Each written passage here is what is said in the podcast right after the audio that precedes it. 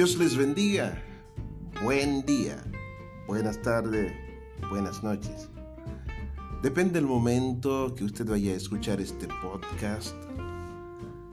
Que la paz del Señor esté con usted.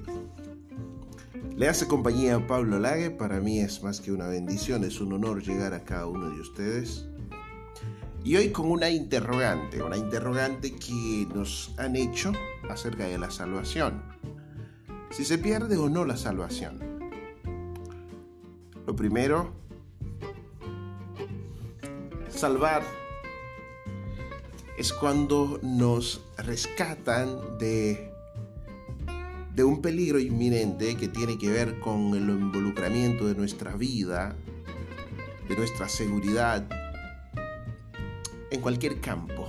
Y en este sentido hablamos de la salvación del alma, de la seguridad de que nos rescaten la vida en todo el trayecto de la vida eternidad o de la eternidad misma.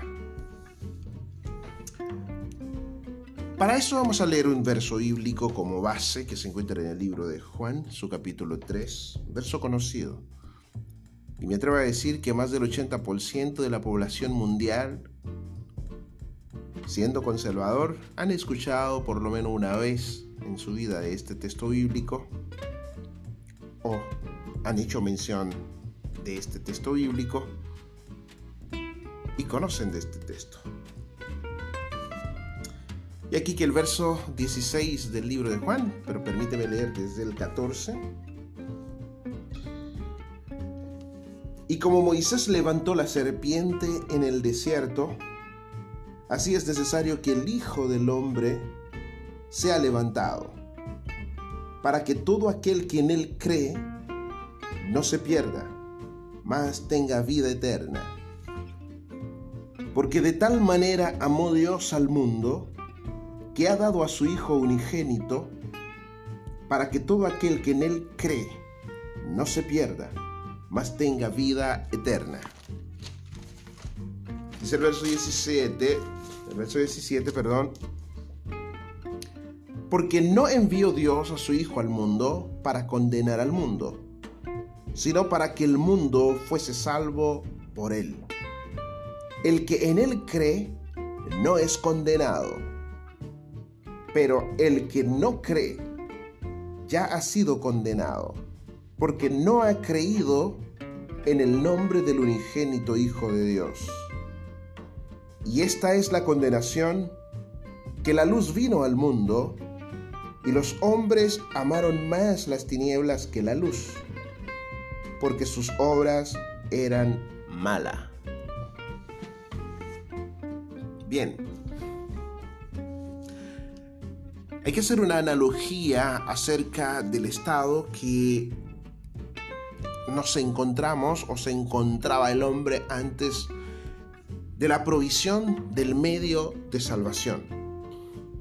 En el capítulo 3 de Génesis encontramos que el Señor eterno, creador del universo, sentencia al hombre por haber desobedecido sus mandamientos. Y esa sentencia era de que aquel desde aquel momento el hombre debió haber dejado de existir. Sin embargo, en la múltiple misericordia de Dios, el Creador proveyó un medio para que el hombre pudiera subsistir más allá de su muerte espiritual.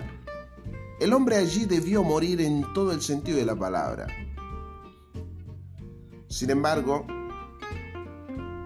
ese hombre que perdió su categoría de luz, el hombre que estaba vestido de luz, perdió su traje de luz y se halló desnudo. Y aquí que el Señor, al preguntarle cuando estableció una conversación con el hombre, el hombre le dijo, estamos desnudos y nos escondimos de ti. Ya no podemos soportar tu presencia. Y aquí que el Señor procedió a proveer un medio para que el hombre pudiese subsistir hasta tanto llegase el momento de la redención. Y aquí que el Señor tomó la vida de un cordero en lugar de la vida de los hombres. E hizo ropa con la piel de ese cordero y se lo dio al hombre, que le permitió poder vivir hasta la redención. Y aquí que cuando nuestro padre Adán perdió su categoría de luz, nos quedamos en este cuerpo mortal que nosotros nos encontramos. Ocurriendo los tiempos, la promesa que Dios le había hecho a Adán en el huerto, en ese capítulo 3, cuando Dios sentencia, vino a cumplirse pasando el tiempo en la persona de nuestro Señor Jesucristo. Jesucristo dio sentido a nuestra vida entregando la suya en la cruz del Calvario. La sangre que manchó las calles de Jerusalén fue la sangre de este macho cabrío, de este perfecto colero que fue inmolado en lugar de la humanidad. Y ese cordero que fue inmolado fue inmolado para que nosotros pudiésemos encontrar el camino de regreso a casa. El camino de regreso a la redención. Redención, y hablamos cuando hablamos de redención, es de volvernos a nuestro primer estado. Ese primer estado de perfección que el hombre gozaba antes de ser caído de la gracia. Y aquí que en la cruz del Calvario la sangre que fue vertida en Jerusalén es la sangre que purifica el camino que nos lleva al reencuentro con nuestro Creador. Y este camino es el plan de la salvación, de que Jesús y aquellos que son salvos son aquellos que aceptan a Jesús como el único medio posible de salvación, aquellos que aceptan que Jesús derramó su sangre en la cruz del Calvario, aquellos que aceptan que el Señor Jesucristo fue y resucitó al tercer día y está en el poder de la majestad de Dios. Y allí Él prepara lugar para nosotros. La salvación es un bien inmerecido, es un regalo que Dios nos ha dado. Y cuando hablamos de salvación es del camino, es del plan, es de ese esta cobertura que nos da el creador. Y esa cobertura nosotros no hicimos nada para poder plasmar esa cobertura sobre el telón. Jesús fue solo a la cruz, Él solo cargó nuestros pecados, Él solo llevó nuestras condenaciones, Él solo se hizo maldito por nosotros. Y ese es el camino que nos da la salvación. La salvación es aceptar ese plan tan hermoso. Ahora bien, una cosa es yo aceptar el plan de salvación y permanecer en el plan de salvación y otra cosa es el plan de salvación. Dicen los calvinistas que una vez salvo, siempre salvo. Cosa que la Biblia nos enseña todo lo contrario, porque nos enseña que la salvación, si la descuidamos, si no le prestamos atención y oído a los mandatos de nuestro Dios, podemos perderla. Y la gran confusión está en que dicen porque fuimos predestinados desde antes de la fundación del mundo.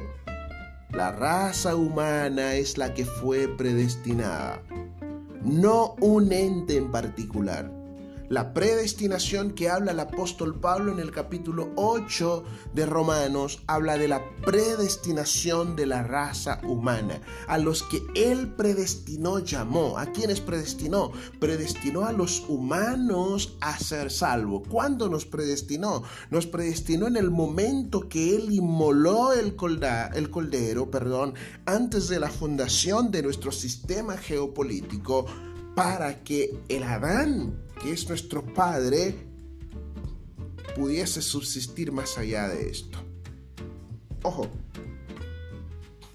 no es que predestinó a Pablo Lague, no es que predestinó a María José, no es que predestinó a Pedro, no, predestinó a la raza humana en toda la creación de nuestro sistema solar que conocemos, el que ha sido predestinado para vivir la vida eterna ha sido el hombre. Porque aquí que la Biblia habla que los cielos pasarán, la tierra pasará, habrá cielo nuevo, tierra nueva. ¿ah? y todos los elementos pasarán. Sin embargo, en todo ese compendio que está en el sistema, Dios predestinó al ser humano a ser salvo. Entonces, la predestinación no es para un ente en particular, es para la raza humana. Y aquí que eh, eh, en el libro de Juan dice, porque de tal manera amó Dios al mundo para que todo aquel, no habla para los que están predestinados, entre comillas, si nosotros vemos la predestinación como algo particular. No, la predestinación es, entra en el en el consenso o en el todo que es la raza humana. La raza humana fue predestinada. Los ángeles caídos no fueron predestinados a ser salvos.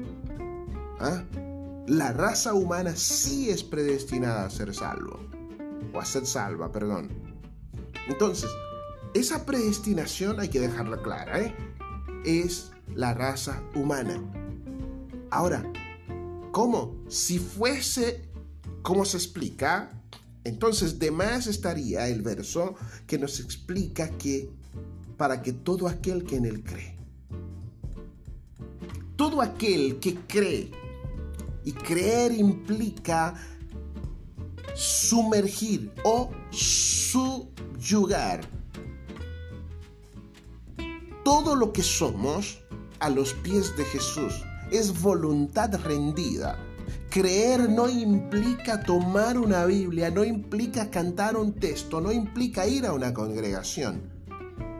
Creer en Jesús implica sí o sí voluntad rendida. Cuando rendimos nuestras voluntades a Dios, y si rendimos nuestras voluntades a Dios, estamos en el plan de salvación. Y aquel que permanece con sus voluntades rendidas a Dios, no hay forma de que pierda su parte en este plan de salvación.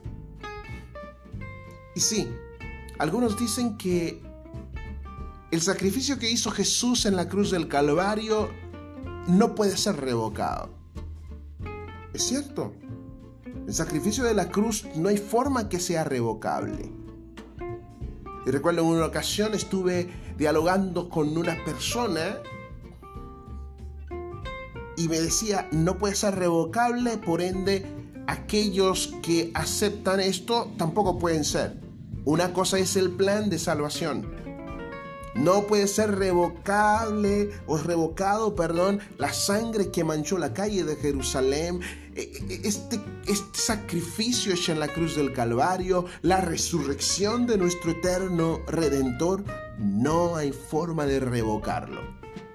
Ahora, una cosa es ese plan y otra cosa es que yo acepte y viva conforme a ese plan. Yo sí puedo decidir estar o no estar en este plan, porque hay un libre albedrío que entra. Solo a modo de citar, el Señor Jesucristo le dijo a Pedro, ¿te quieres ir? Pedro le dijo, Señor, ¿a dónde iré si solo en ti hay palabras de vida eterna? Muchos se fueron, pero él decidió quedarse. Y aquí, que en el libro de Hebreo, su capítulo 2, permíteme buscar Hebreo, su capítulo 2, dice de la siguiente manera, Hebreo su capítulo 2, verso 2, porque si la palabra dicha por medio de los ángeles fue firme y toda transgresión y desobediencia recibió justa retribución, ¿cómo escaparemos nosotros si descuidamos una salvación tan grande, la cual habiendo sido, habiendo sido anunciado primeramente por el Señor, nos fue confirmada por los que oyeron?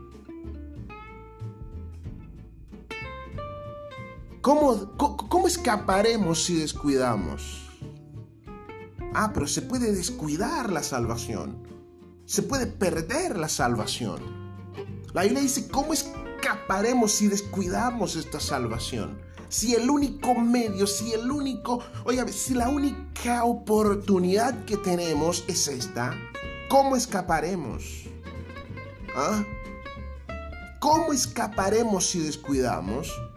Esta salvación tan grande. Queridos, sobre el tapete de esta nueva era, hay muchos hombres que se reúnen según sus propias concupiscencias y quieren enseñarnos doctrinas hechas por ideales suyas. Lo correcto es apercibirse el Señor Jesucristo habló en el capítulo 25 de Mateo y dijo que teníamos que tener celo y cuidado como las cinco vírgenes prudentes. Permíteme decirle que las diez eran vírgenes. Permíteme decirle que si fuesen a un examen ginecológico, las diez iban a pasar la prueba de ser vírgenes. Pero habían cinco que eran insensatas, como hoy hay miles que son insensatos, que tratan de enseñarle a la gente que pequen, que hagan lo que le venga en voluntad y que no hay forma que pierdan su salvación. Ojo querido, ojo querido. Y aquí que el apóstol Pablo dice, no hay ninguna condenación para los que están en Cristo Jesús. Los que están en Cristo Jesús, vuelvo y admito, significa voluntad rendida. Los que no andan conforme a la carne, los que no andan conforme a sus deseos, los que no andan conforme a su orgullo, los que no andan conforme al impulso de este mundo, sino que someten sus corazones y sus ideales a Dios.